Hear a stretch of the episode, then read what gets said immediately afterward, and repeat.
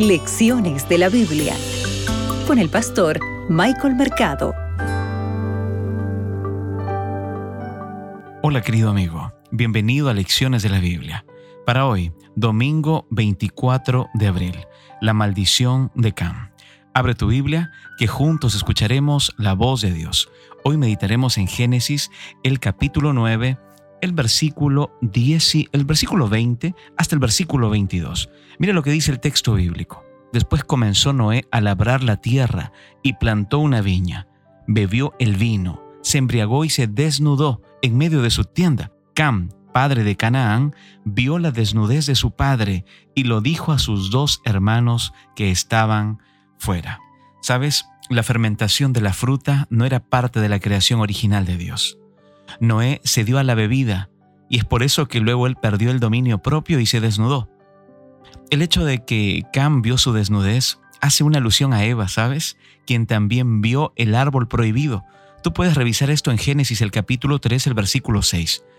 Este paralelismo sugiere que Cam no solamente vio de manera furtiva o por accidente la desnudez de su padre, él la vio, pero no solamente la vio, sino que salió a contarlo a los demás sin siquiera intentar atender el problema de su padre.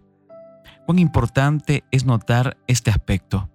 Sabes, esto tiene que ver mucho con honrar o deshonrar a los padres. Tú puedes revisar Éxodo el capítulo 20, el versículo 2 y compararlo con Efesios, el versículo 2 del capítulo 6. Cam estaba deshonrando a su padre. Sabes, aparte de esta maldición que contienen los versículos desde el 18 hasta el 27 del Génesis, el capítulo 9, también contiene una promesa de bendición. Aquí hay un juego de palabras con el nombre Canaán. ¿Sabes por qué? Porque este nombre significa someter. Y es mediante el sometimiento de Canaán que el pueblo de Dios, ¿verdad? Los descendientes de Zen entrarían en la tierra prometida y prepararían el camino para la venida del Mesías.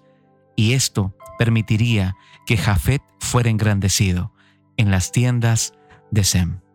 Recuerda, en medio de un problema y en medio de una maldición, Dios también puede permitir rayos de luz, de esperanza y de bendición. ¿Te parece si oramos? Gracias Señor por tu palabra. Gracias porque hemos aprendido día a día grandes lecciones de la Biblia. Ayúdanos, por favor, a poder honrarte. Ayúdanos a poder escuchar tu voz y a ponerla en práctica. Oramos, Señor, en el nombre de Jesús. Amén. Acabas de escuchar Lecciones de la Biblia con el pastor Michael Mercado.